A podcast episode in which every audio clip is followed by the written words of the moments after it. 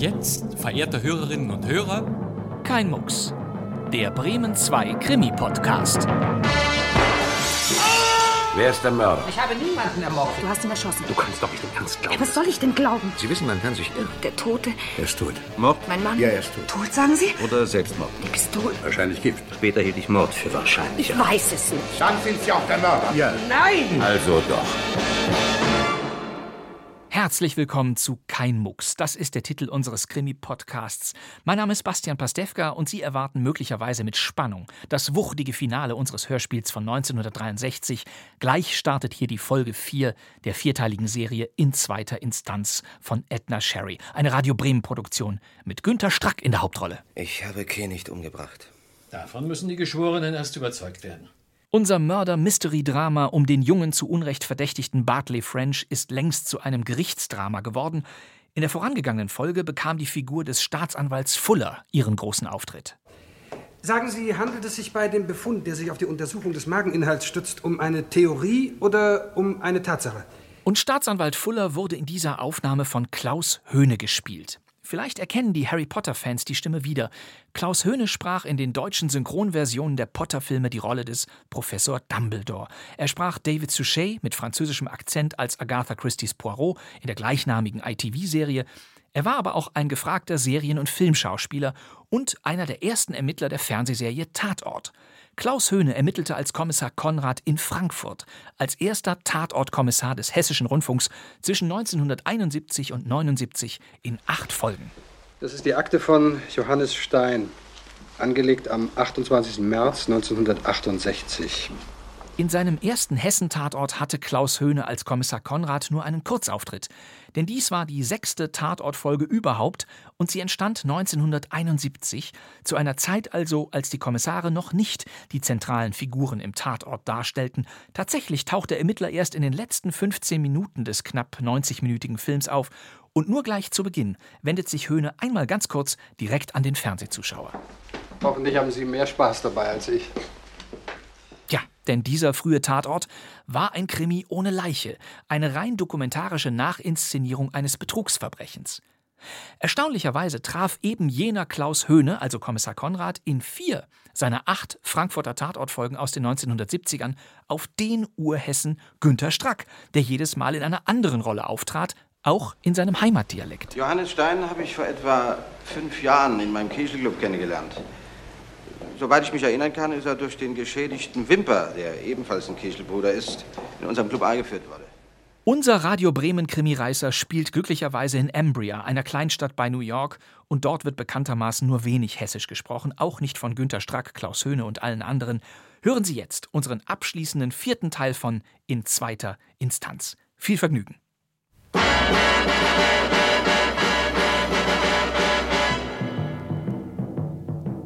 In zweiter Instanz. Ein Kriminalhörspiel in vier Folgen von Edna Sherry. Für den Funk bearbeitet von Nikolai von Michalewski. Sie hören heute die letzte Folge.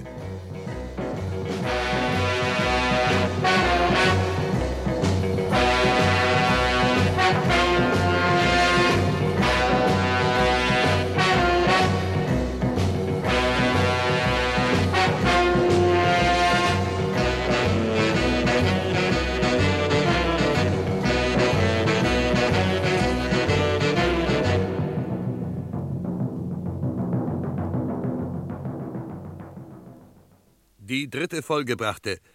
Da kein einheimischer Anwalt Bartley French Verteidigung übernehmen will, ruft Arthur Newton den New Yorker Strafverteidiger Kess zur Hilfe.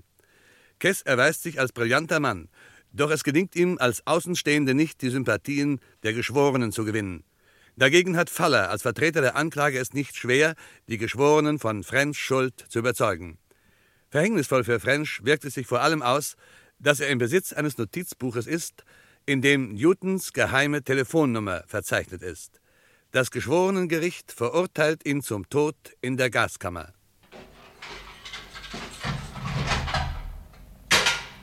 Na, wie geht's denn so, French? Wie soll es mir schon gehen? Na, na, na, na. Er wird den gleich einschnappen. Hätten sie nicht machen sollen.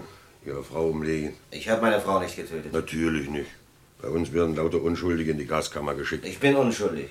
Das sagen sie alle. Wollen Sie einen Priester haben? Ein Priester? Es ist doch noch nicht so weit. Sechs Wochen hat man mir gesagt. Die sind morgen dran. Morgen früh halb sechs. Aber ich habe doch noch gar keinen amtlichen Bescheid. Der Chef wurde aufgehalten. Klar kriegen Sie Bescheid. Also, was ist mit dem Priester? Ich möchte meinen Anwalt sprechen. Der kann Ihnen auch nicht mehr helfen. Aufschub kann nur der Gouverneur anordnen. Na, ich komme später noch mal vorbei. Überlegen Sie sich das mit dem Priester. Warten Sie, ich will mit dem Gouverneur telefonieren. Es ist dringend. Glauben Sie mir, ich habe meine Frau nicht getötet. Ich war es nicht.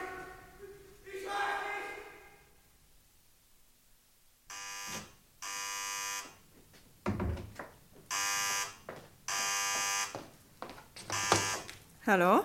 Mrs. Ballard? Ja, am Apparat. Hier spricht Marge. Mrs. Ballard, ich möchte mit Ihrem Mann sprechen. Es ist wichtig. Bedauere, Marge, aber das geht nicht. Mr. Ballard ist nach der Operation noch immer sehr leidend. Mrs. Ballard, es geht um das Leben von Bartley French. Mr. Kess hat die Verteidigung niedergelegt. Morgen früh soll Bart hingerichtet werden. Wir müssen etwas tun. Ja, ich weiß, es ist schrecklich, aber ich kann Ihnen nicht helfen, Marge. Mrs. Ballard. Ich muss an meinen Mann denken, Marge. Die Operation hat ihn sehr mitgenommen. Der Schock könnte ihn umbringen. Mein Mann darf nichts von der ganzen Sache erfahren. Hören Sie. Was darf ich nicht erfahren? Sam, warum bist du nicht im Bett? Was ist es, das ich nicht erfahren darf? Nichts, Sam, es ist nichts. Wer ist am Apparat? Bitte, Sam, bitte geh wieder hinüber und leg dich hin. Nicht bevor ich erfahren habe, um was es hier geht. Gib mir den Hörer, Ellen. Es ist wegen Bart, Sam. Wegen Bart? Ja, um Gottes Willen, was ist geschehen? Mrs. Ballard, hören Sie noch. Mrs. Ballard. Sofort, Marge. Äh, gib schon her. Hier ist ein Ballard. Ach, Gott sei Dank. Mr. Ballard, Sie müssen etwas unternehmen. Sie müssen die Hinrichtung verhindern. Uns bleiben keine 16 Stunden mehr. Was, eine Hinrichtung? Wovon sprechen Sie überhaupt? Von Bartley French? Oh mein Gott, wissen Sie denn überhaupt nichts davon? Bart? Augenblick mal, Marge, bleiben Sie dran. Ellen, was ist mit Bart? Wir wollten es dir nicht sagen, Sam, um dich nicht aufzuregen. Mr. Kess hat Bart verteidigt. Verteidigt? Ja, um Himmels Willen, weshalb denn? Äh, hören Sie, Marge? Mr. Ballard? Ich rufe in ein paar Minuten zurück. Was ist mit Bart? So rede doch, Ellen. Er soll Kay ermordet haben, seine Frau. Bartley French? Ja, man hat ihm den Prozess gemacht. Bart soll Kane? Also ein gottverdammter Blödsinn. Ich, ich werde... Sam, Sam, bitte reg dich jetzt nicht auf. Bitte, Sam. Es geht schon wieder. Sam, es ist schrecklich. Du darfst dich nicht aufregen. Was ist mit Bart? Sam, ich werde den Arzt rufen. Jetzt keinen Arzt. Jetzt raus mit der Sprache, Ellen. Was habt ihr die ganze Zeit über vor mir geheim gehalten?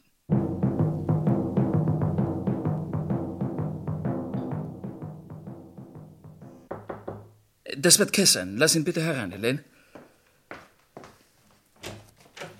Mrs. Ballard? Ja? Mein Name ist Cass. Kommen Sie schon, Kess. Es freut mich, dass es Ihnen besser geht, Mr. Ballard. Keine Vorreden. Äh, Guten Tag, Mr. Tag. Kess. Haben Sie die Akte French mitgebracht? Wie Sie gesagt haben. Meine Sekretärin sagte mir vorhin am Telefon, Sie hätten die Verteidigung von Bertley French niedergelegt, Mr. Kess. Warum? Nun, äh, das stimmt nicht ganz. Es war lediglich nicht meine Absicht, ihn noch einmal vor Gericht zu vertreten. Ich bin zu der Überzeugung gekommen, dass ich für Ambria nicht der richtige Mann bin. Aber das hat mich nicht daran gehindert, alles für Mr. French zu tun, was in meiner Macht steht. Bedauerlicherweise wurde mein Antrag auf Revision abgelehnt, weil weder Verfahrensfehler festgestellt werden konnten, noch neues Beweismaterial vorhanden war. Ich bin sogar so weit gegangen, heute früh mit dem Gouverneur zu telefonieren. Und? Nichts zu machen, Mr. Ballard. Das Urteil ist rechtskräftig. Oh, das ist doch Wahnsinn. Der Junge ist einer solchen Tat gar nicht fähig. Er hat seine Frau vergöttert. Ich weiß, Mr. Ballard. Aber mir sind die Hände gebunden. Was ist mit diesem Privatdetektiv, den Newton engagiert hat? Nichts. Der Anrufer hat sich nicht ermitteln lassen. Ja, aber irgendwer muss doch bei Newton angerufen haben, ob er nun Wellendy heißt oder Smith. Die Geschworenen waren der Meinung, Mr. French selbst hätte diesen Anruf geführt, um sich ein Alibi zu beschaffen. Unsinn. Mr. Kiss, sind Sie damit einverstanden, dass ich den Fall übernehme? Das war von Anfang an mein Wunsch. Sie hätten bestimmt mehr erreicht als ich. Sie sind den Geschworenen kein Fremder. Uns bleibt nicht mehr viel Zeit, wenn wir die Hinrichtung stoppen wollen. Sie werden einen sehr triftigen Grund vorbringen müssen, Mr. Ballard, um damit beim Gouverneur durchzukommen. Hm, Irgendwas wird mir schon einfallen. Erst einmal jedoch muss ich Einblick in die Akte nehmen. Zu dumm, dass ich noch nicht wieder selbst lesen darf. Mit dieser dunklen Brille komme ich mir vor wie eine Invalide. Ellen, würdest du die Güte haben, mir das, worauf es ankommt, vorzulesen? Glaubst du wirklich, dass du für Bart noch was tun kannst, Sam? Auf jeden Fall werde ich es versuchen. Als er mich damals in Korea aus dem Feuer schleppte, hat er auch nicht erst die Lage sondiert. Oh, bitte, Sam. Der Arzt hat gesagt, keine Zigaretten. Ich weiß, was der Arzt gesagt hat. Zum Teufel mit ihm. Also los, Ellen. Fang an.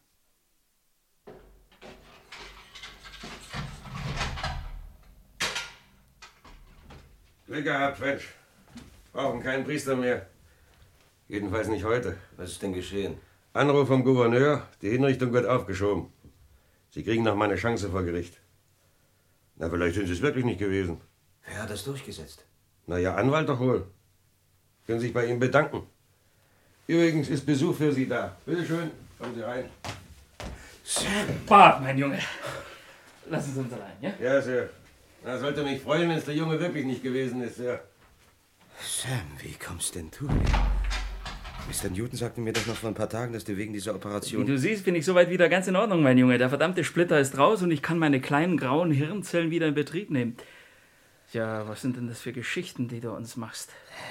Irgendwer hat mich reingelegt, Sam. Wenn ich bloß wüsste, wer. Irgendein Anhaltspunkt? Glaubst du, ich hätte mich sonst so einfach verurteilen lassen? Irgendjemand hat mich nach Fernhurst gelockt und als ich weg war, hat er Kay ermordet. Aber alle Indizien sprechen gegen mich, Sam. Dein Fall wird nochmal verhandelt. Ich habe es durchgesetzt. Also, also du warst es. Und nicht Mr. Cass. Cass ist ein guter Mann, Bert. Hat alles für dich getan, was in seiner Macht stand. Bis zuletzt aber. Ja, wie hast du denn das fertiggebracht? Ganz einfach. Ich habe neues Beweismaterial versprochen. Neue Beweise? Was hast du rausgebracht, Sam? Bis jetzt noch nichts, mein Junge, aber bei Gericht wie beim Pokern wirkt ein Bluff manchmal wahre Wunder. Deswegen nur keine Bange, Bart. Wenn wir nur tief genug graben, werden wir schon auf etwas stoßen. Erst einmal Zeit gewinnen.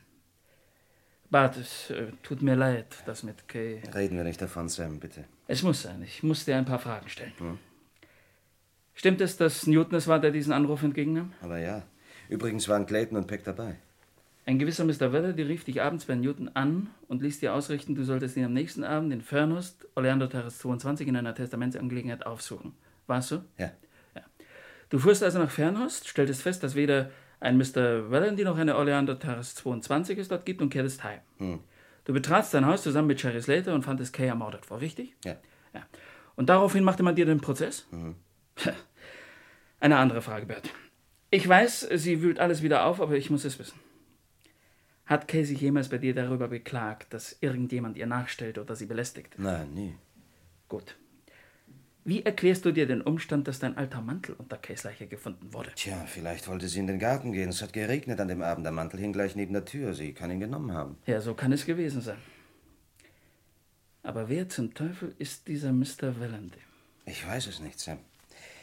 Ich habe darüber nachgedacht, Tag und Nacht. Ich weiß es nicht. Na, ich werde schon dahinter kommen. Kopf hoch, Junge.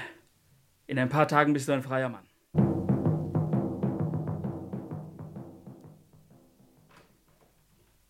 Hallo, Miss Willett. Ach, Sie sind's, Mr. Bellert. Ist aber eine Überraschung. Na, hoffentlich keine unangenehme, nach allem, was hier in meiner Abwesenheit geschehen ist. Wir. Wir dachten alle, Sie wären noch in New York. Wie Sie sehen, stehe ich wieder ganz fest auf meinen Beinen. Ist Newton in seinem Büro? Mr. Newton ist um diese Zeit immer in seinem Büro, Mr. Bellert. Ich habe mit ihm zu reden. Aber lauschen Sie nicht wieder an der Tür, Miss Willett? Ich? An der Tür? Mr. Bellert. Kommen Sie, kommen Sie, Miss Willett, spielen Sie jetzt nicht die Gekränkte. Ich habe gelesen, was Sie vor Gericht ausgesagt haben. Ach, ähm, was ich Sie noch fragen wollte. Wem haben Sie eigentlich Mr. Newtons private Telefonnummer gegeben, Miss Willett? Mr. Newtons private Telefonnummer? Mr. Bellert, Sie wissen selbst, dass ich meine Pflichten sehr ernst nehme. Es wäre mir nie in den Sinn gekommen, Mr. Newtons Telefonnummer einem Außenstehenden zu verraten. Na, hoffentlich ist das die Wahrheit. Wenn nicht, Miss Willett, und ich komme dahinter, werde ich dafür sorgen, dass Sie wegen Begünstigung hinter Schloss und Riegel kommen. Na, was haben Sie denn, Miss Willett? Ich bin's, Arthur, Sam. Sam? Ja, da, das ist ja eine Freude, dich hier wiederzusehen. Alles gut überstanden? Wie du siehst. Wir haben dich nicht, wir haben dich nicht vor einer Woche zurückerwartet. Als ich dich in New York besuchte, da warst du noch ganz hübsch klapprig, mein Lieber. Ja, ich habe mir das Klappern abgewöhnen müssen, Arthur. Wegen Bartley French, ja, ich hab da schon was Leuten hören. Ich habe seinen Fall übernommen. Na, ja, das ist ja großartig. Weißt du, dieser Cass ist ein famoser Mann, aber in diesem Kleinstadtklima, wo jeder jeden kennen will, ist einfach fehl am Platz. Aber sag mal, brauchtest du denn keine neuen Beweise, um die Revision durchzudrücken? Das Gericht wird seine neuen Beweise bekommen, Arthur. Ich muss nur erst ein bisschen rumstöbern. Vor allem interessiert mich dieses mysteriöse Telefongespräch. Äh, was kannst du mir dazu sagen? Und dass ein Mann mich angerufen hat, der sich Valenti nannte. Das steht doch alles in den Akten. Mehr als ich ausgesagt habe, weiß ich nicht. Natürlich ist es Unsinn, dass Bartley French der Anrufer war. Ja, ich glaube, wir kommen der Sache näher, Arthur, wenn wir Einmal die Person unter die Lupe nehmen, die im Besitz deiner Telefonnummer sind, denn um diesen Anruf dreht sich ja alles. Ja, auch da gibt's nichts Neues, Sam. Du weißt ja selbst, wer diese Leute sind. Du, Clayton, Peck, Miss Willett und. Tja, und Schluss. Hm. Und du bist dir absolut sicher, dass du die Nummer an niemanden sonst weitergegeben hast? Absolut. Und wie steht es mit Clayton und Peck? Vielleicht äh, hat einer von ihnen. Ausgeschlossen. Sowohl Cass als auch ich haben sie über diesen Punkt befragt. Niemand von ihnen hat meine Telefonnummer weitergegeben. Und Miss Willett? Auch nicht. Ja, ich habe sie eben selbst danach gefragt. Ich muss sagen, ich glaube ihr. Du weißt also nichts, was mir weiterhelfen könnte? Leider nein, Sam. Tja, ist nicht gerade viel. Ja, nun muss ich weiter, Ada. Komm doch nachher zu uns zum Essen. Elaine würde sich freuen. Na, aber Sam, doch nicht gleich am ersten Tag, wo ihr wieder zu Hause seid. Morgen vielleicht. Keine Ausrede, wir erwarten dich. Bis nachher, Ada.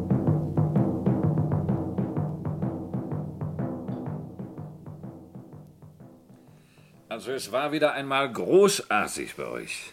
Elaine, Sie werden von Jahr zu Jahr hübscher. Oh, das scheint Ihnen nur so, weil Sie von Jahr zu Jahr schlechter sehen, Arthur. Ich muss zurück ins Büro, eine dringende Arbeit. Soll Elaine dich hinfahren? Na Gott bewahre, ich nehme ein Taxi.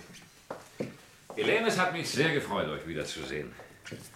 Vor allem freut es mich, dass unser alter Sam über den Berg ist. Unser alter Sam lebt wieder einmal über seine Verhältnisse. Er ist noch längst nicht so gesund, wie er sich gibt. Na, du übertreibst. Sie sollten mal ein ernstes Wort mit ihm reden, Arthur. Na, na, na, na. Ich weiß wohl selbst am besten, was ich mir zumuten darf. Ich sehe dich später, Ada.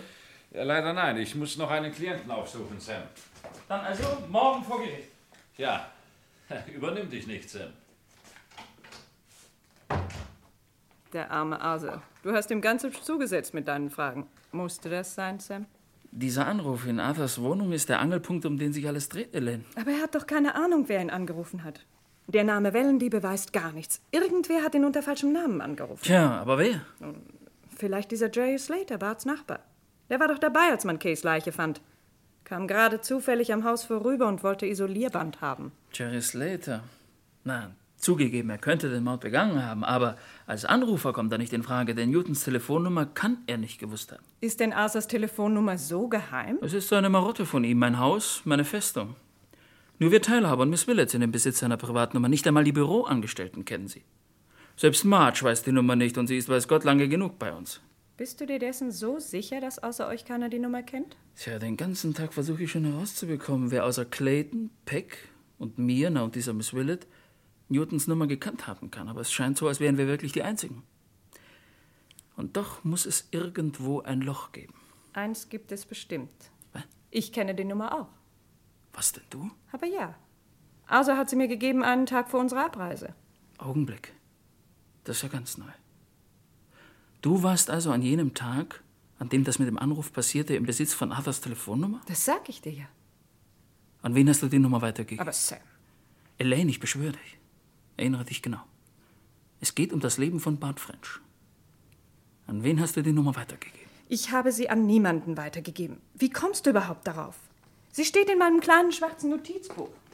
Und das ist hier in meiner Handtasche. Da. Sie selbst. Arthurs Nummer. Tatsächlich. Angeklagter Bartley French, bevor das Gericht Ihren Fall noch einmal aufrollt, ist es meine Pflicht, Sie zu fragen, ob Sie sich auch weiterhin für unschuldig erklären.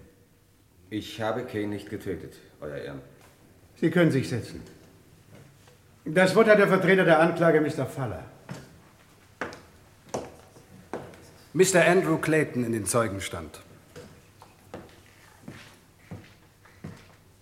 Mr. Clayton, erinnern Sie sich noch an das Telefongespräch, das Mr. Newton am Abend des 6. Januar in Ihrer Gegenwart führte? Ja. Können Sie mir sagen, worum es dabei ging? Nun, ich habe nicht mitgehört. Alles, was ich verstehen konnte, waren Mr. Newtons Antworten. Daraus konnte ich entnehmen, dass ein gewisser Mr. Wellendy sich nach Mr. French erkundigte und schließlich bat, ihm auszurichten, dass er ihn am folgenden Abend in Fernhurst erwarten würde. Es ging da um ein Testament. Gewannen Sie, während Sie Mr. Newton sprechen hörten, den Eindruck, dass er den Anrufenden kannte? Nein, ganz im Gegenteil. Mr. Newton ließ sich den Namen sogar buchstabieren. Um welche Zeit erfolgte der Anruf? Nun, es muss so gegen halb acht gewesen sein. Wissen Sie das genau? Ziemlich genau. Mr. Peck sah nämlich auf die Uhr und ich fragte ihn nach der Zeit. Sie wissen, dass der Zeuge Kelly beschworen hat, dass der Angeklagte um diese Zeit vom Drugstore aus telefonierte. Bleiben Sie trotzdem bei Ihrer Aussage. Ich kann nichts anderes sagen. Danke, Mr. Clayton, das war alles. Mr. Ballard, Kreuzverhör. Keine Fragen. Als nächsten Zeugen rufe ich Mr. Bill Peck. Mr. Peck, Sie haben die Aussage Ihres Kollegen Clayton gehört. Gewannen Sie den Eindruck, dass Mr. Clayton uns alles gesagt hat, was es in dieser Angelegenheit zu sagen gibt? Unbedingt. Uns interessiert vor allem der Zeitpunkt, an dem der Anruf erfolgte. Es war um halb acht. Das wissen Sie genau. Ich habe auf die Uhr gesehen.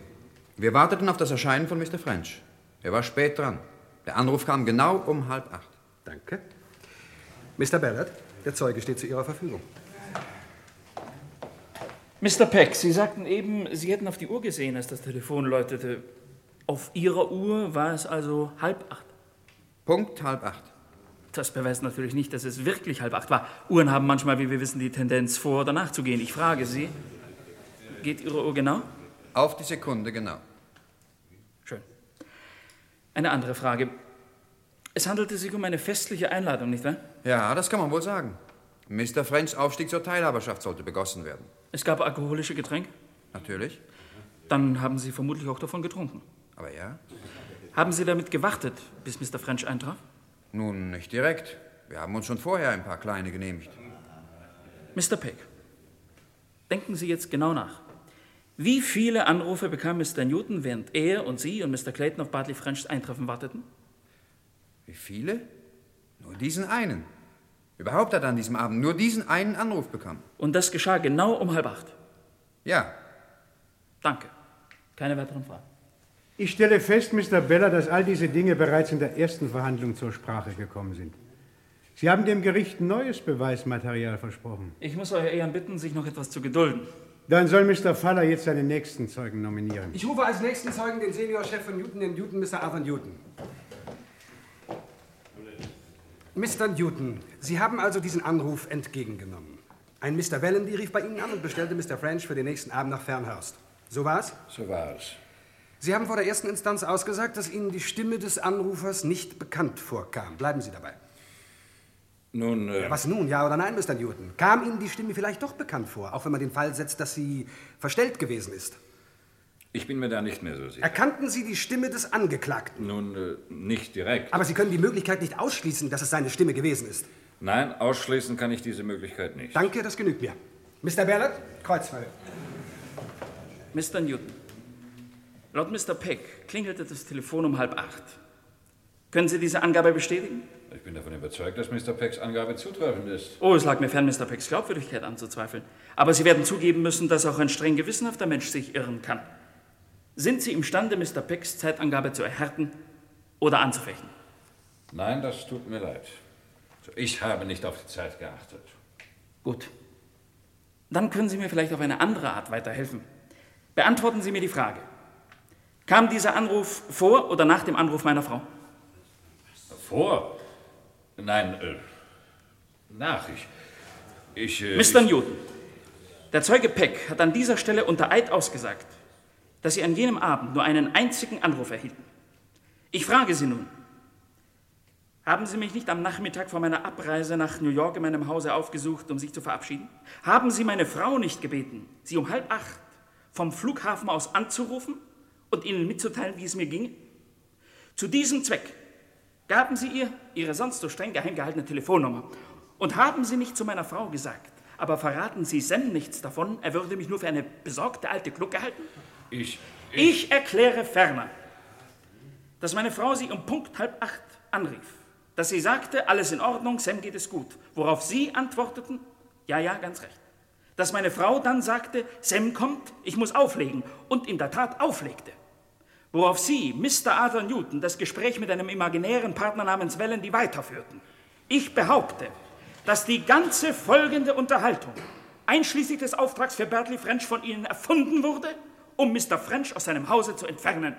Und dass Sie Kay French überfallen und ermordet haben. Ruhe! Sofort Ruhe! Einspruch, Euer Ehren! Die Verteidigung versucht, das Leben des Angeklagten mit einem Taschenspielertrick zu retten. Dem Einspruch wird nicht stattgegeben. Bitte, Mr. Ballard, fahren Sie fort.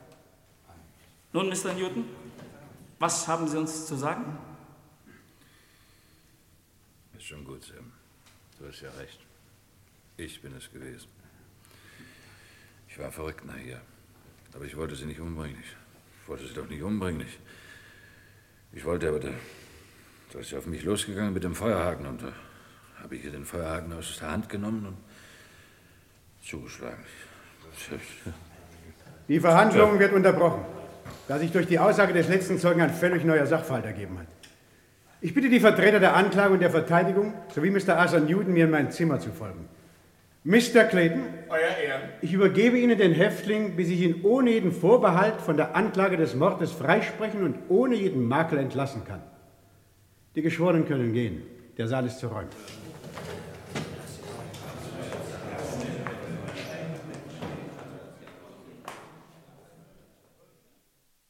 Aber warum?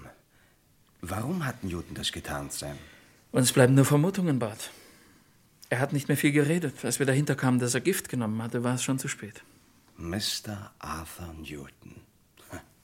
Der große Newton. Wir wissen, dass er früher einmal eine Frau geliebt hat, die Kay sehr ähnlich sah. Er verlor sie durch einen Unfall. Und deshalb hat er Kay. Als sie ihn abwies. Er wusste wohl nicht mehr, was er tat. Komm jetzt, mein Junge. Es ist vorbei. Vor dir liegt ein neues Leben.